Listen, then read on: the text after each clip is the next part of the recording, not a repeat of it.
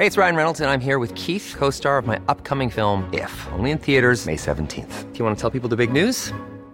All right, I'll do it. Sign up now and you'll get unlimited for $15 a month in six months of Paramount Plus Essential Plan on us. Mintmobile.com slash switch. Upfront payment of $45 equivalent to $15 per month. Unlimited over 40 gigabytes per month. Face lower speeds. Videos at 480p. Active Mint customers by 531.24 get six months of Paramount Plus Essential Plan. Auto renews after six months. Offer ends May 31st, 2024. Separate Paramount Plus registration required. Terms and conditions apply if rated PG.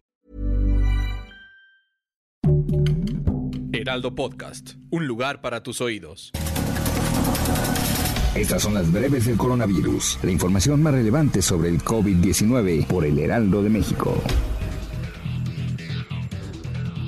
La Secretaría de Salud reportó 498 muertes más por coronavirus en México, con lo que suman 214.095. Además, detalló que hay 2.319.519 casos confirmados, lo que representa 3.708 más que el día de ayer.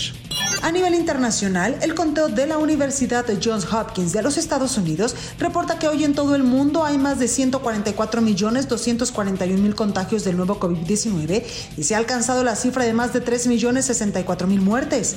El subdirector de la Organización Panamericana de la Salud, Jarbas Barbosa, advirtió sobre la oferta de vacunas anticoronavirus falsas en Argentina, Brasil y México, considerándolo un problema para las autoridades sanitarias y policiales. La UNAM inició el proceso de vacunación para los docentes de la institución. La Casa de Estudios abrió un registro para todos los docentes y personal administrativo que quiera recibir la vacuna. A través de un comunicado en su cuenta de Twitter, la UNAM explicó que entregó un listado con el nombre de las personas que elaboran en la universidad, pero los demás datos deben ser compartidos por los interesados. El Comité Estatal de Seguridad en Salud confirmó el primer caso de coronavirus de la variante brasileña en el estado de Guanajuato en una persona del municipio de Valle de Santiago, quien falleció.